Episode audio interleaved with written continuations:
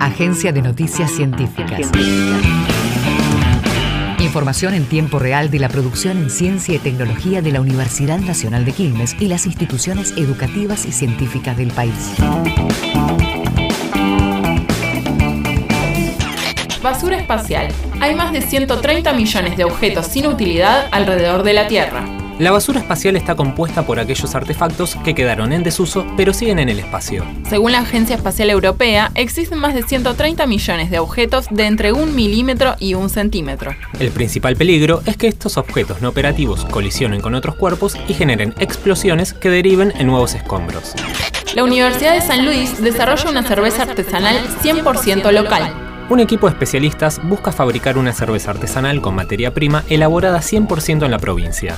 En la actualidad, indaga en la producción de levaduras no convencionales y nativas que provienen de la uva. Además, investigan opciones para la reutilización del bagazo, principal desecho de la fabricación cervecera.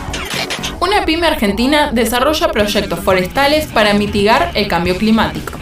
Se trata de GMF Latinoamericana, una firma que se especializa en brindar soluciones naturales para capturar el carbono y dejar una huella positiva en el planeta. La degradación y la deforestación de los bosques nativos son responsables de casi el 10% de las emisiones netas de dióxido de carbono generadas a nivel global. Científicos bautizaron Diego Maradona a un parásito reportado en Buenos Aires. Investigadores del Centro de Estudios Parasitológicos y de Vectores hallaron en un pez conocido vulgarmente como cascarudo un parásito del que no se tenía registro hasta el momento. Lo nombraron Diego Glossidium maradonai. El descubrimiento fue en el arroyo Buñirigo, partido de Magdalena, mientras hacían tareas cotidianas de investigación. Aunque pertenecía a una familia de parásitos ya determinada, el género y la especie se desconocían. Una pyme familiar produce estufas ecológicas para atravesar el frío sin dañar el ambiente. Se trata de Ditomaso Design, una empresa que fabrica tecnologías sustentables y amigables con el ecosistema.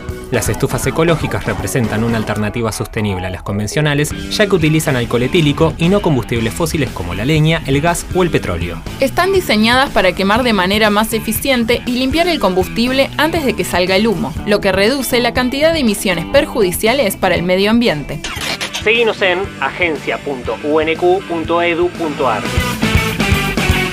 Universidad Nacional de Quilmes.